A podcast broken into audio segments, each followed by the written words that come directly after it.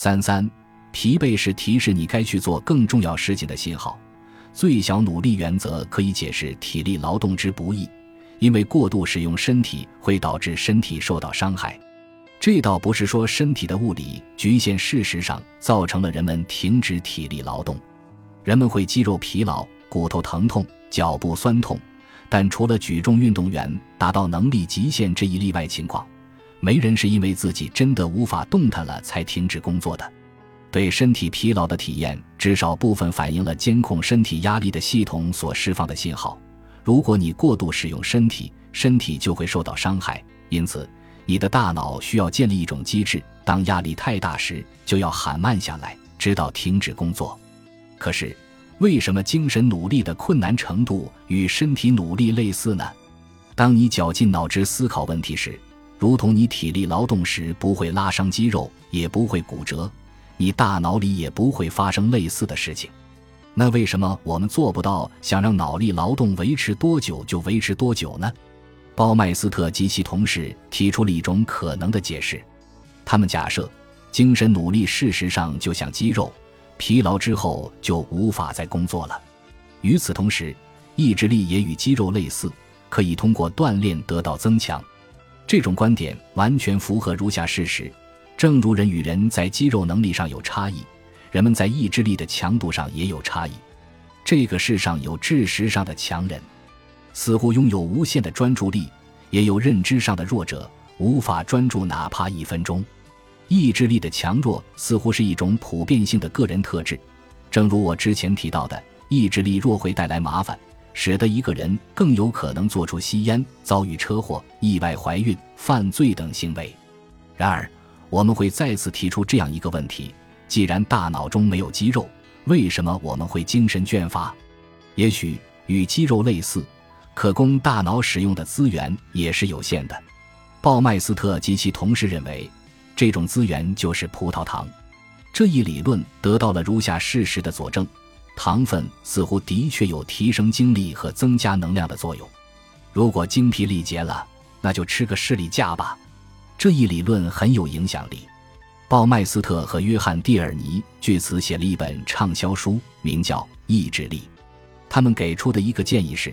人们应该留意自己的行为，不要在无谓的工作上耗尽自己的意志力。在参加举重比赛之前，你会把自己的肌肉练得酸软无力吗？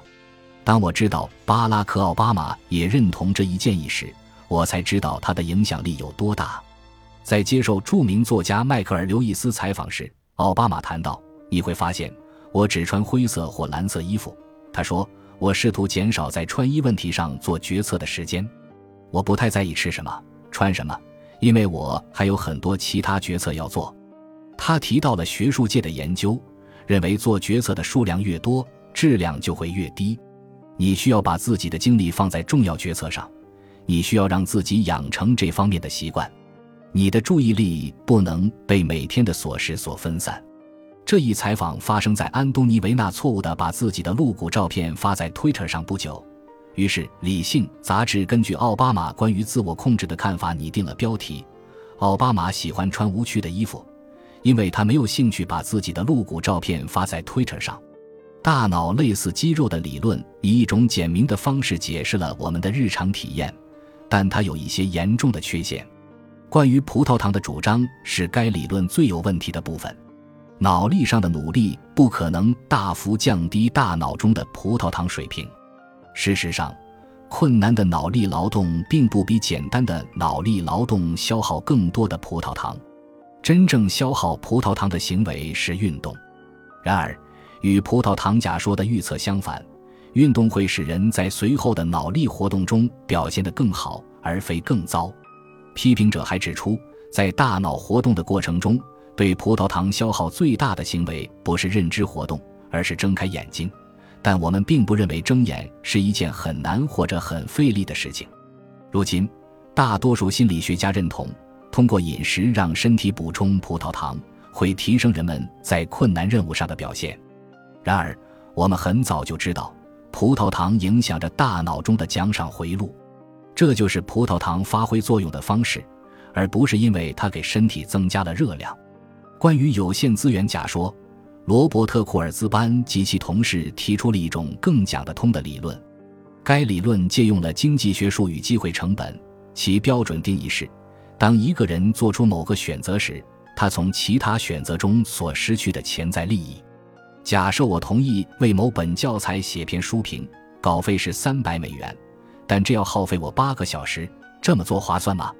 好吧，这取决于我认为写这篇书评的重要性，以及我是不是很喜欢赚钱。但也取决于我如果不写书评会在这段时间做什么。如果事实上同样是不令人愉快的工作，我选择做另一件工作可以获得双倍报酬。同等条件下，我肯定不会写书评。一般而言，如果另一个行为的收益超过了你当前行为的收益，你就应该停止你当前的行为，而去做收益更高的事情。这就是对努力通常不令人愉快的一种理论解释。出现精疲力竭的情况，并不是说你的能量在减少，而是说你的机会成本在增加。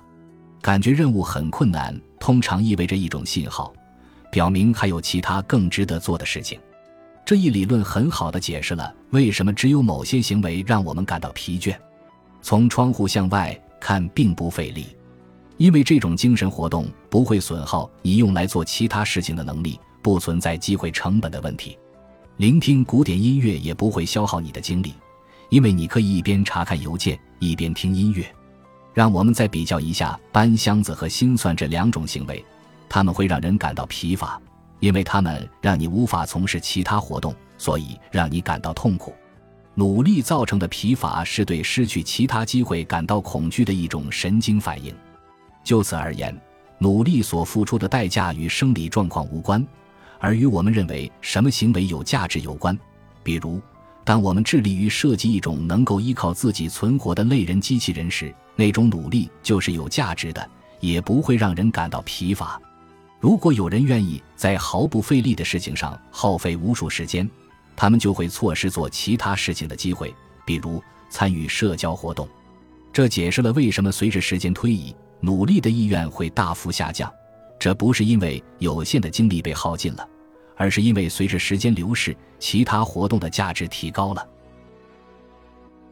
本集播放完毕，感谢您的收听，喜欢请订阅加关注，主页有更多精彩内容。